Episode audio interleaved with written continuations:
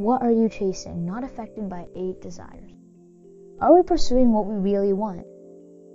We will restore strength if we take a break to ponder instead of keep rushing along.